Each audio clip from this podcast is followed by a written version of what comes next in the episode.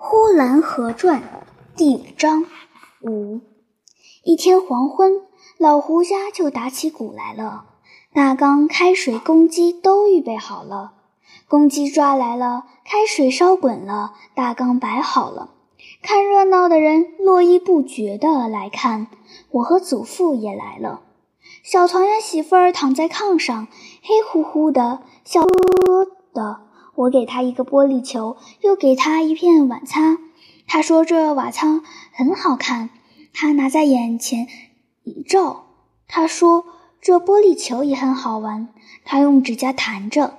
他一看婆婆不在旁边，他就起来了。他想要坐在炕上弹着玻璃球，还没有弹，他的婆婆就来了，就说：“小不知好歹的，你又起来疯什么？”说着，走进来就用棉被把他蒙起来了，蒙得没头没脑的，连脸也露不出来。我问祖父为什么不让他玩，祖父说他有病。我说他没有病，他好好的。于是我上去把棉被给他掀开了，一掀开，他的眼睛早就睁着。他问我婆婆走了没有，我说走了。于是她又起来了。她一起来，她的婆婆又来了，又把她给蒙了起来，说：“也不怕人家笑话，病得翘神赶鬼的，哪有的事情？说起来就起来。”这是她婆婆向她小声说的。等婆婆回过头去向众人，就又那么说。她是一点也着不得凉的，一着凉就犯病。屋里屋外越张罗越热闹了。小团圆媳妇儿跟我说：“等一会儿你看吧。”就要洗澡了，她说着的时候，好像说着别人一样。果然，不一会儿功夫，就洗起澡来，洗得哇啦乱叫。大神打着鼓，命令他当众脱了衣裳。衣裳她是不肯脱的，她的婆婆抱住了她，还请了几个帮忙的人，就一齐上来把她的衣裳撕掉了。她本来是十二岁，却长得十五六岁那么高，所以一时看热闹的姑娘媳妇儿们看了她都难为情起来。很快的小团圆媳妇儿就被抬进大缸里去，大缸里满是热水，是滚热的热水。他在大缸里边叫着跳着。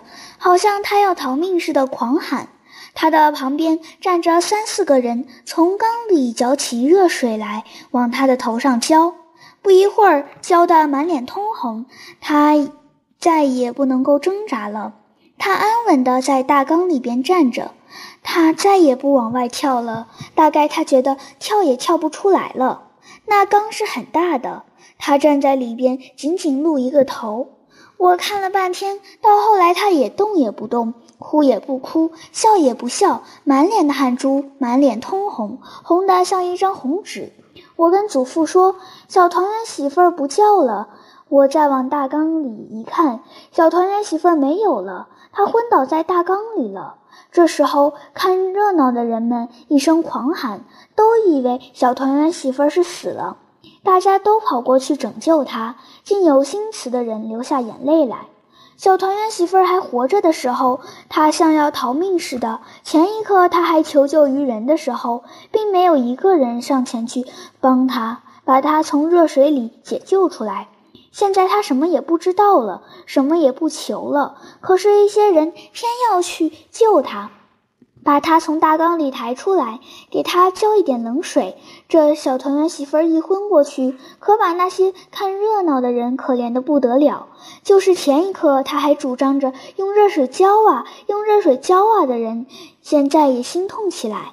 怎能够不心痛呢？活蹦乱跳的孩子一会儿功夫就死了。小团圆媳妇儿摆在炕上，浑身像火炭那般热。东家的嫂子伸出一只手来。到他的身上摸一摸，西家的大娘也伸出手来，到他的身上去摸一摸，都说悠悠热得跟火炭似的，都说水太热了一些，有的说不应该往头上浇，大热的水一浇哪有不昏的？大家正在谈说之时，她的婆婆过来，赶快拉了一张破棉被给她盖上，说赤身裸体的羞不羞？小团圆媳妇怕羞，不肯脱下衣裳来。她婆婆喊着号令给她撕下来。现在她什么也不是了，她没有感觉了，婆婆反而替她着想了。大神打了几阵鼓，二神对大神说了几句话。看热闹的人，你望着他，他望着你。虽然不知下文如何，这小团圆媳妇到底是死是活，但却没有白看一场热闹，到底是开了眼界，见了世面，总算是不无所得的。有的竟觉得困了，问着别人三星是否打了横梁，说他要回家睡觉去了。大神一看这场面不好，怕是看热闹的人都要走了，就卖力气叫一叫座，于是痛打了一阵鼓，喷了几口酒在团圆媳妇的脸上，从腰里拿出一根银针来，刺着小团圆媳妇的手指尖。不一会儿，小团圆媳妇就活转过来了。大神说：“洗澡必得连洗三次，还有两次要洗的。”于是人心大为振奋。困的也不困了，要回家睡觉的也精神了。这来看热闹的不下三十人，个个眼睛发亮，人人精神百倍。看吧，洗一次就昏过去了，洗两次该怎么样呢？洗上三次，那可就不堪想象了。所以看热闹的人的心里都满着秘密。果然，小团圆媳妇儿一被抬到大缸里去，被热水一烫，就又大叫的。起来，一边叫还一边伸出手来，把着缸沿想跳出来。这时候浇水的浇水，按头的按头，总算让大家压服，又把他昏倒在缸底了。这次他被抬出来的时候，他的嘴里还往外吐着水。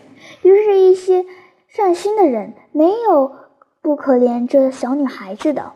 东家的二姨，西家的三婶就一齐围拢过去，都去设法施救去了。他们围拢过去，看看有气没有。若还有气，那就不用救；若是死了，那就赶快浇凉水。若是有气，他自己就会活转过来的；若是断了气，那就赶快施救，不然怕他真死了。